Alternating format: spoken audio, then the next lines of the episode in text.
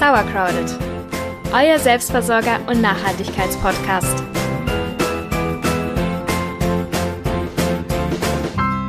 Herzlich willkommen bei Sauercrowded, eurem Selbstversorger und Nachhaltigkeitspodcast. Dieser Podcast versorgt euch mit Wissenswerten rund um die Themen Garten, Haushalt, haltbar machen, Nachhaltigkeit, Upcycling, DIYs und, und, und. Und keine Angst, auch wenn ihr keinen Garten euer eigen nennt, könnt ihr vieles trotzdem ausprobieren. Ich bin Jule. Und ich bin Celia und heute starten wir mal etwas stimmungsvoller in den Podcast. Wir nehmen euch mit auf eine kleine Reise durch eine ganz besondere Nacht und vielleicht erratet ihr ja, welches Thema uns heute beschäftigt. 31. Oktober. Es ist Nacht. Ein einsamer U-Bahn-Tunnel, ein von Nebel umhüllter Turm, ein tiefschwarzer Fluss und ein finsterer Park.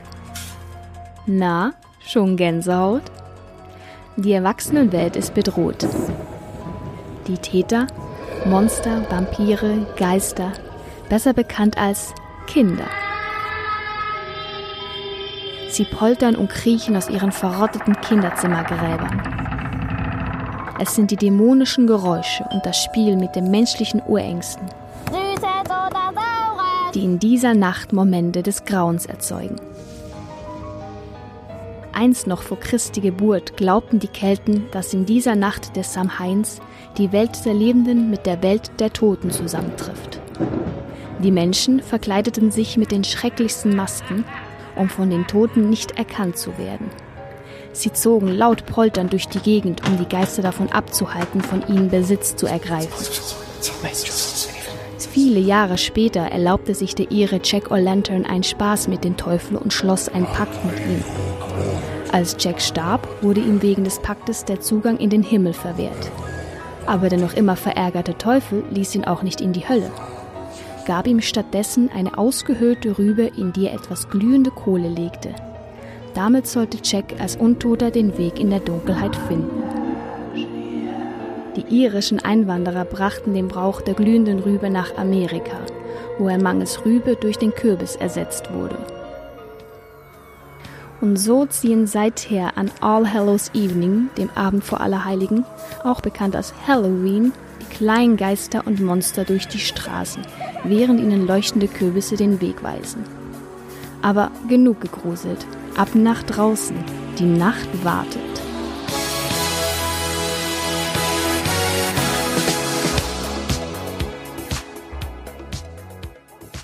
Bald ist es wieder soweit, nur noch wenige Tage, bis überall Kürbisse leuchten und die ZahnärztInnen sich die Hände reiben. Äh, Halloween und Kürbisse stehen vor der Tür und darum haben wir gedacht, wir widmen die heutige Podcast-Folge ganz dem Thema Kürbis. Ja, während das Riesengemüse in Südamerika bereits auf eine 10.000-jährige Tradition zurückblickt, ist es bei uns noch relativ neu im Regal. Ja, erst seit dem 16. Jahrhundert wächst der Kürbis bei uns auf dem Acker. Zunächst landete der aber nur im Trog der Tiere und nicht in den Kochtöpfen. Das machen wir erst seit dem 20. Jahrhundert ungefähr. Ja, die beliebtesten Sorten in Deutschland sind der gelbe Zentner. Das ist so ein Riesenkürbis, aus dem man super Halloween-Fratzen schneiden kann. Und der Hokkaido, der vor allem sehr gern wegen seiner leichten Handhabung genommen wird. Ja, wir haben im Garten auch Hokkaido, weil wir nur zu zweit sind und der eigentlich die optimale Größe hat für zwei Personen. Man will ja nicht jedes Mal sieben Liter Suppe kochen. Ja, wie und wo ihr Kürbis anbauen könnt, welche Nachbarn ihr gerne hat, wie ihr ihn pflegt, düngt, vermehrt und lagern könnt, das verraten wir euch heute. Und ja, dazu fahren wir jetzt erstmal in den Garten. Los geht's.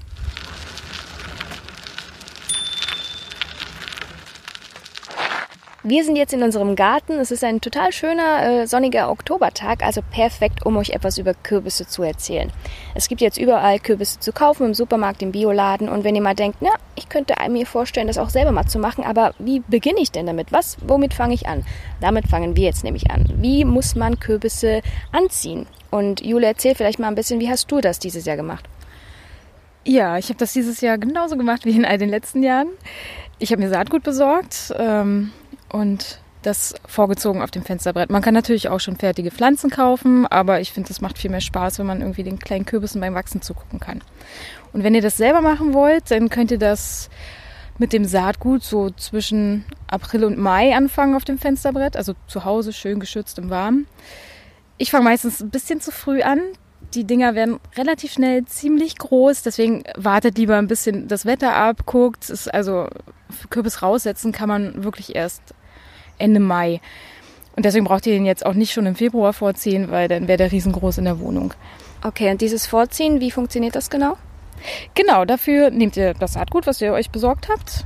Und das muss dann so ein bis zwei Zentimeter tief in nährstoffarme Anzuchterde. Das ist wichtig, weil kleine Pflänzchen, das werdet ihr auch bei anderen Pflanzen so hören, ähm, ganz zarte Wurzeln bilden und die würden sich verbrennen in richtiger Gartenerde. Deswegen unbedingt Anzuchterde nehmen. Weil die schön nährstoffarm ist. Weil die schön nährstoffarm ist und den Wurzeln quasi nicht weh tut. Mhm.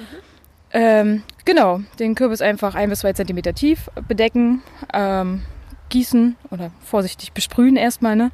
Hast du einen Tipp zur Größe der, der Töpfchen? Soll ich da so kleine nehmen, wie man sie auch bei so Anzuchtsekt kaufen kann? Oder was empfiehlst du da? Ja, bei Kürbis, da, weil der wirklich schnell wächst, also nehme ich immer relativ große Anzuchttöpfe, also so 10 cm Durchmesser, mhm. keine Ahnung, 8 cm tief. Und da könnt ihr dann auch, kleiner Extra-Trick, äh, unten schon Gartenerde reinfüllen oder Kompost auch, wenn ihr habt und nur oben Anzuchterde. Das heißt, wenn der Kürbis schon stark genug ist, dann kann er sich quasi unten schon an den fetten Nährstoffen bedienen und hat so einen kleinen Vorsprung. Ach, das ist ja super. Also oben so nährstoffarm, damit sich die Wurzeln nicht verbrennen, aber sobald die Wurzeln gefestigt sind, haben sie unten ihre richtig schöne Erde. Genau. Sehr cool. Ja, und Kürbis wächst relativ schnell, also schon nach so einer Woche, acht Tagen müsstet ihr eigentlich die ersten zwei Blättchen sehen. Die sind auch relativ groß, wenn ich mich recht erinnere. genau, und ja, dann lasst ihr den schön wachsen, immer schön gießen und ab Mitte, Ende Mai wartet die Eisheiligen unbedingt ab. Ich weiß, wovon ich spreche. da könnt ihr ihn dann rauspflanzen. Und wenn es dann nachts doch nochmal Frost äh, geben sollte, dann müsst ihr ihn abdecken. Also kann ich direkt, wenn, ich, wenn die Eisheiligen vorbei sind, die Pflanze raus in den Garten oder was empfiehlst du da noch? Ja, ach so, ja, äh, was man vielleicht vorher noch machen sollte, wenn man wirklich die ganze Zeit die Pflanzen auf dem Fensterbrett hatte, fangt so ein, zwei Wochen vorher an, die immer mal wieder rauszustellen. Also draußen aufs Fensterbrett oder auf dem Balkon, wenn ihr habt, auf die Terrasse, damit die sich so ein bisschen an die an das Klima gewöhnen und wichtig ist nicht in die pralle Sonne, weil die äh, Blätter in der Wohnung natürlich nicht so viel Sonne abbekommen haben und die würden sich dann gleich verbrennen. Ja. Okay, also so gehe ich vor, wenn ich mir mein Saatgut kaufe und das anziehen möchte und wenn es dann bereit ist, ab in den Garten damit.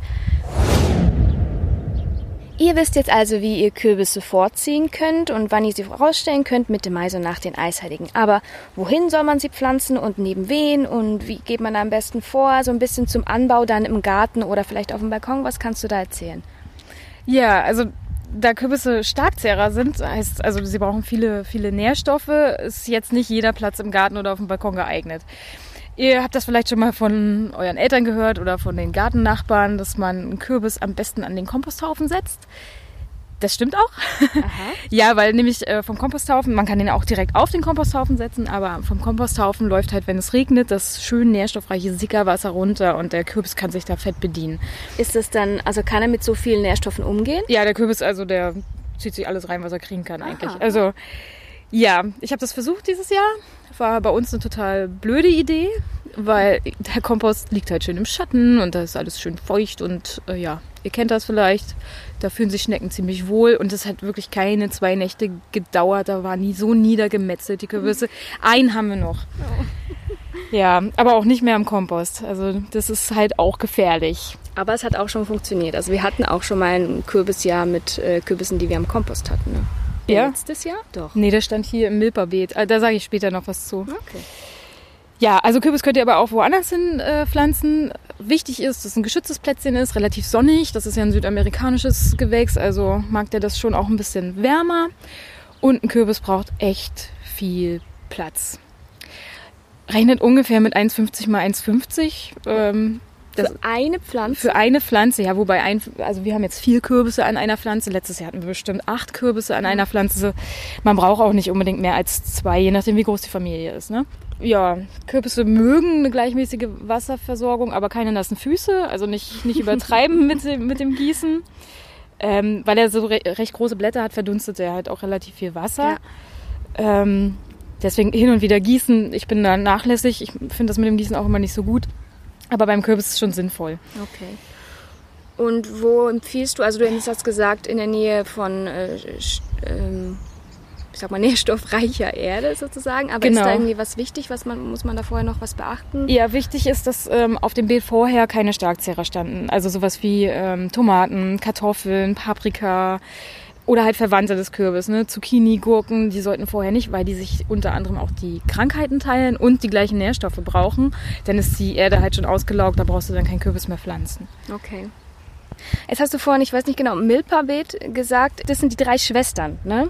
Was hat das damit zu tun? Äh, was hat das damit auf sich? Ja, genau. Das ähm, Beet hat mehrere Namen: drei Schwestern, Inka-Beet, Aztekenbeet, Ah, Beet. drei Schwestern-Beet und Milpa-Beet ist das gleiche. Ja, so, Indianerbeet, also das sind alles andere Namen. Ja, kommt aus Südamerika, das äh, so viel ist klar. Das ist eine ganz alte Form der Mischkultur. Genau, irgendwie auf die Maya oder Azteken zurückzuführen, denke ich. Okay. Ähm, genau, ich kann jetzt kurz was dazu erzählen, weil Mischkultur ist echt auch nochmal ein spannendes Thema. Das würde ich nochmal extra machen. Aber Milpabeet passt ganz gut, weil halt der Kürbis auch mit drin ist.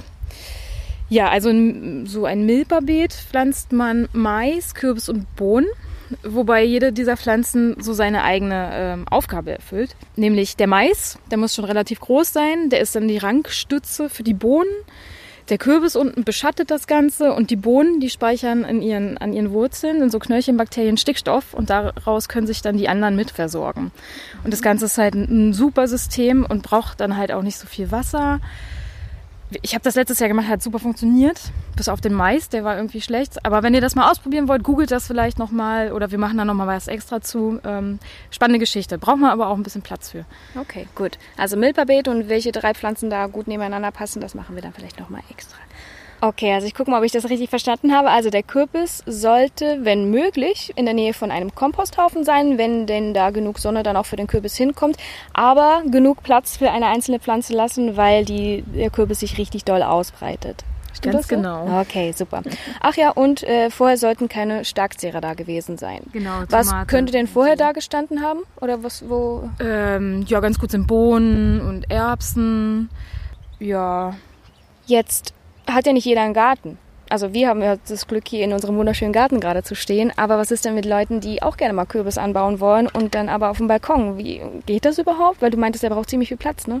Ja, das, der Kürbis ist nicht die ideale Balkonpflanze, das äh, muss ich schon sagen. Ähm, ich habe das mal versucht, noch in Berlin in so, einer, in so einem Pflanzsack, aber das hat auch nicht richtig äh, funktioniert, weil da muss man wirklich viel gießen, muss hinterher sein. Der hat dann auch noch Mehltau gekriegt, da waren ganz kleine Früchte dran, aber das ist nichts geworden. Also ähm, man kann das versuchen, aber dann braucht man schon wirklich ein großes Gefäß, also so, so eine alte Zinkwanne vielleicht, so mindestens 50 Liter.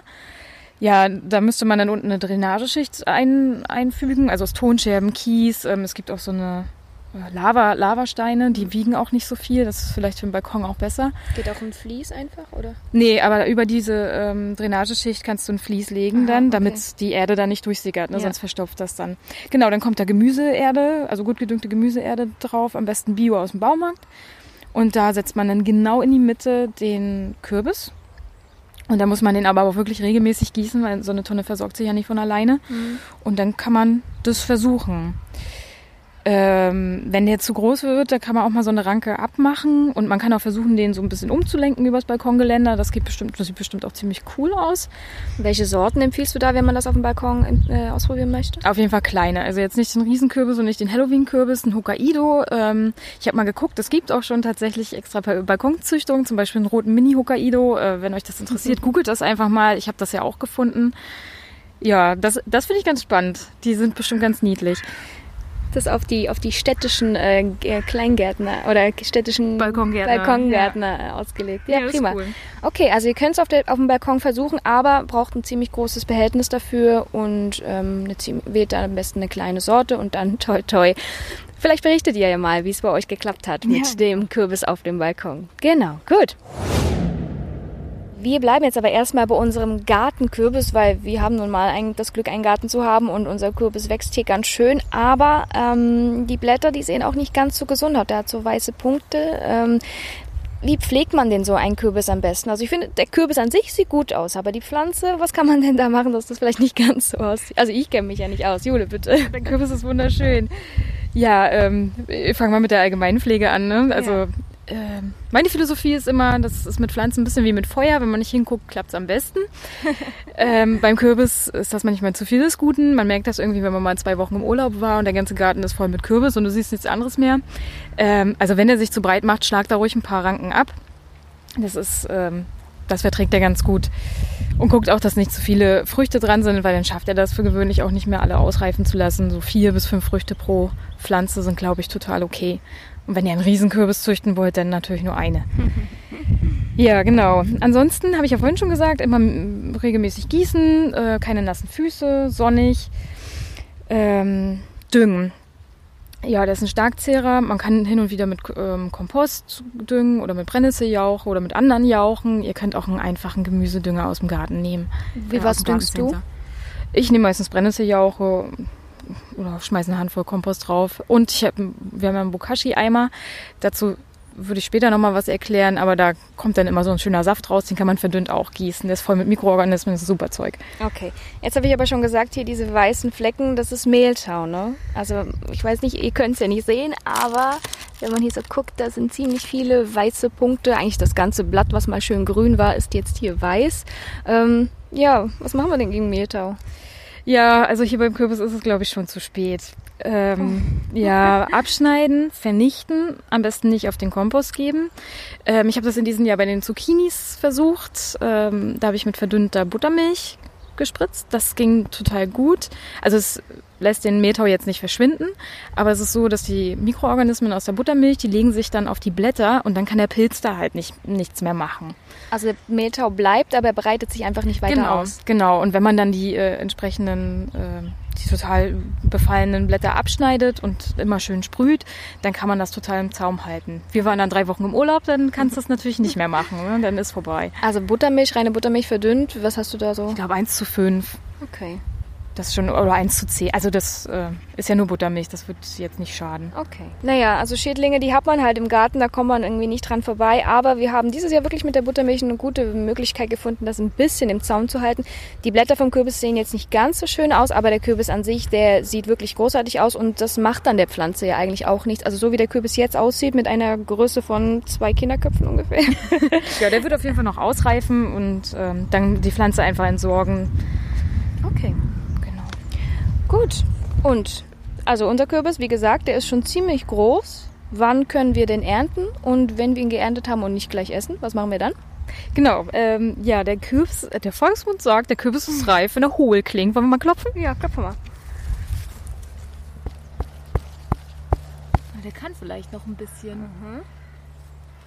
Ja gut, also ähm, zweite verlässliche Größe ist, wenn der Stängel äh, braun geworden ist, wenn er verholzt so langsam, dann ähm, kann man ihn abschneiden. Hier siehst du das schon ganz gut. Unser Kürbis kriegt jetzt schon, der ist schon gelb. Ja. Okay. Und wenn er dann richtig braun ist, dann kannst du ihn einfach schön weit oben abschneiden, damit noch so ein Stück Stängel dran ist, weil sonst, wenn man das Fruchtfleisch schon berührt, dann können da so schneller Keime und Mikroorganismen rein und die, das wollen wir ja nicht. Wir wollen ihn ja eventuell noch lagern, wenn wir ihn nicht gleich essen wollen. Okay, also schön weit oben, also direkt eigentlich am Stängel abschneiden, das wäre am besten, ne? Genau. Damit die oh, Schädlinge da nicht rankommen können. Okay.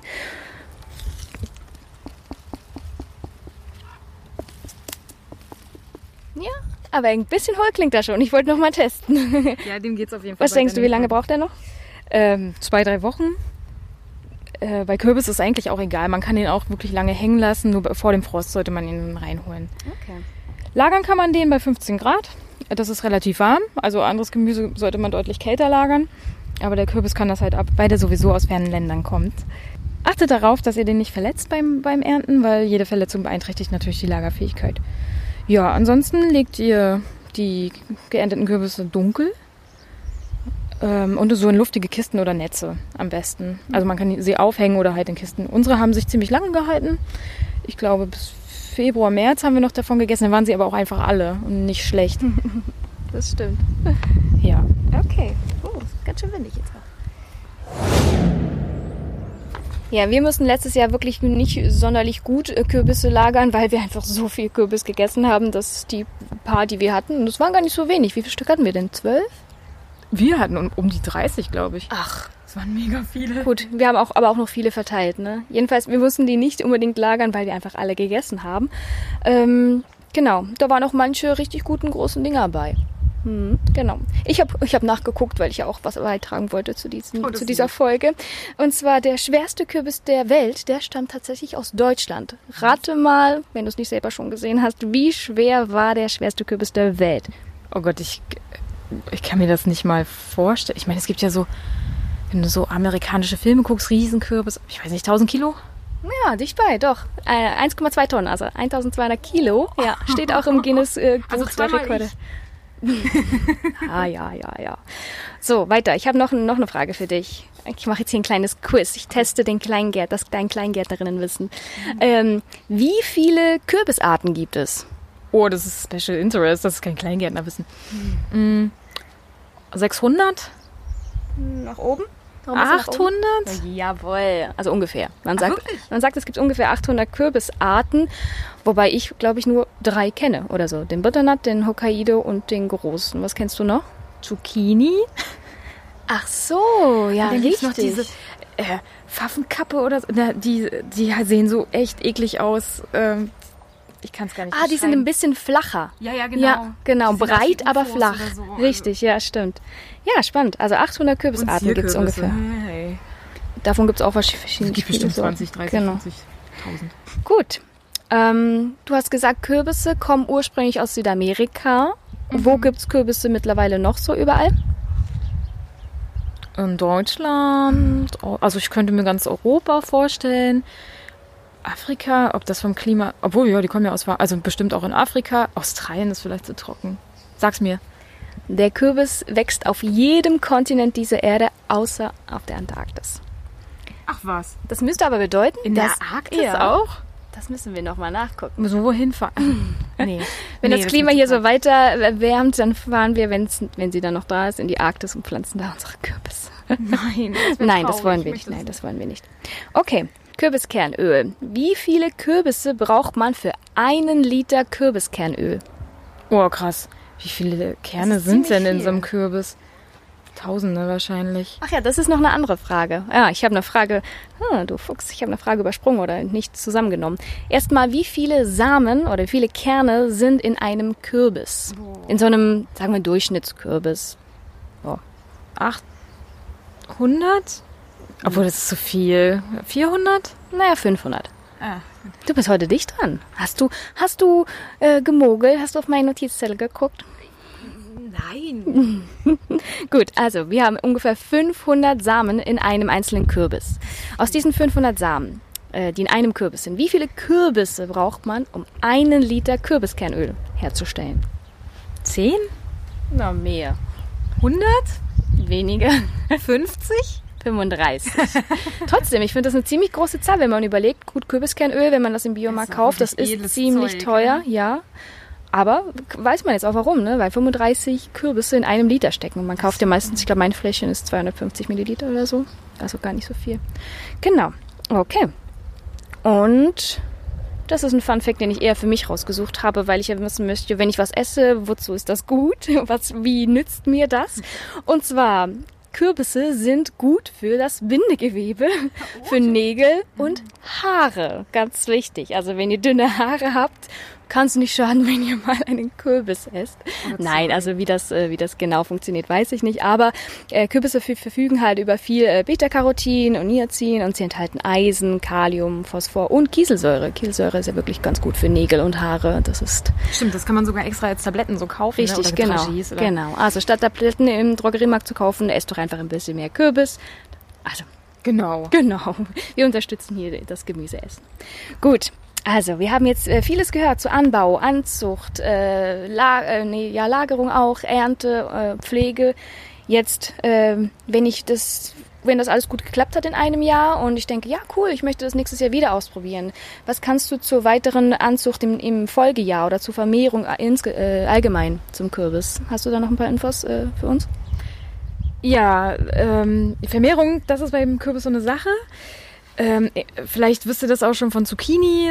Also bei Kürbissen, ähm, Zucchini, Zierkürbissen und so kann es immer zu Verkreuzungen kommen. Das heißt, wenn die Nachbarsbiene gerade von so einem blöden Zierkürbis angeschwirrt kommt und dann ihren dicken Pollenhintern an eurer äh, Kürbisblüte reibt, dann kann es passieren, dass das halt verkreuzt wird. Dann habt ihr im nächsten Jahr einen Hokkaido-Zierkürbis gedöns.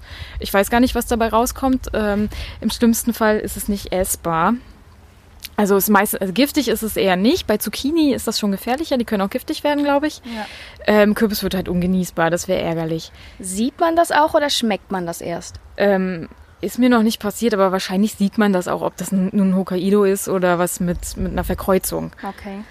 Ja, äh, um das zu verhindern, kann man eine Blüte oder zwei Blüten per Hand bestäuben. Man muss die dann aber irgendwie mit einer Tüte abbinden. Und wenn euch das interessiert, dann müsst ihr das wirklich nochmal extra googeln, weil das habe ich noch nie ausprobiert. Das klingt auch sehr, sehr aufwendig. Also ja, schon. Ich meine, es ist schon sinnvoll, irgendwie sich sein eigenes äh, Obst und Gemüse weiter zu vermehren, weil das dann ja sich über die Generation äh, immer besser an das Klima in deinem Garten anpasst. Ja, richtig. Genau, und man spart natürlich auch äh, den Gang zum Baumarkt oder zur Gärtnerei, wenn man aus seinen eigenen Samen wieder was anziehen kann, vorziehen kann. So, ich weiß, das waren jetzt viele Infos in relativ kurzer Zeit. Ähm, Themen Anzucht, Anbau, äh, Pflege, Vermehrung und so weiter. Wir haben euch das alles auch in unserem Blog-Eintrag nochmal schöner aufgeschrieben. Also wenn ihr auf www.sauercrowded.de mal nachgucken wollt, da haben wir wirklich Step für Step und unter jedem ähm, Thema noch ein bisschen genauer aufgeschrieben, was ihr beachten müsst und wie ihr was am besten macht. Und wenn ihr sehen wollt, wie unser Kürbis oder unser Garten aussieht, dann folgt uns doch auf Instagram. Und zwar heißen wir da einfach Sauercrowded. Also guckt doch mal, wie wir ähm, unseren Garten pflegen, was wir so ernten und wie unser Kürbis aussieht. Genau. Wenn euch die Folge gefallen hat, ähm, dann folgt uns doch gerne äh, in den sozialen Medien, guckt auf unserer Webseite nach, äh, abonniert uns, liked uns oder empfehlt uns weiter. Das würde uns sehr, sehr freuen. Die nächste Folge bleiben wir ein bisschen im Herbstthema würde ich jetzt mal sagen. Ja, wie du meinst. Das ist ein Herbstthema für dich? Ein bisschen. Es geht um selbstgemachte Putzmittel. Und zwar kann man aus äh, Produkten, natürlichen Produkten, die im Herbst so entstehen oder die man im Herbst sammeln kann, äh, ziemlich cooles Putzmittel herstellen, bio, ohne irgendwelche Plastik, chemischen, sonstigen Substanzen. Schnickschnack. Ohne Schnickschnack, genau. Also wenn ihr wissen wollt, wie man wirklich total einfach äh, und, und schönes äh, Bio-Putzmittel herstellen kann, dann unbedingt nächstes Mal einschalten, den nächsten Podcast äh, runterladen. Da geht es dann um dieses Thema. Vielen Dank fürs Zuhören und äh, wir sagen Tschüss, bis zum nächsten Mal. Tschüss.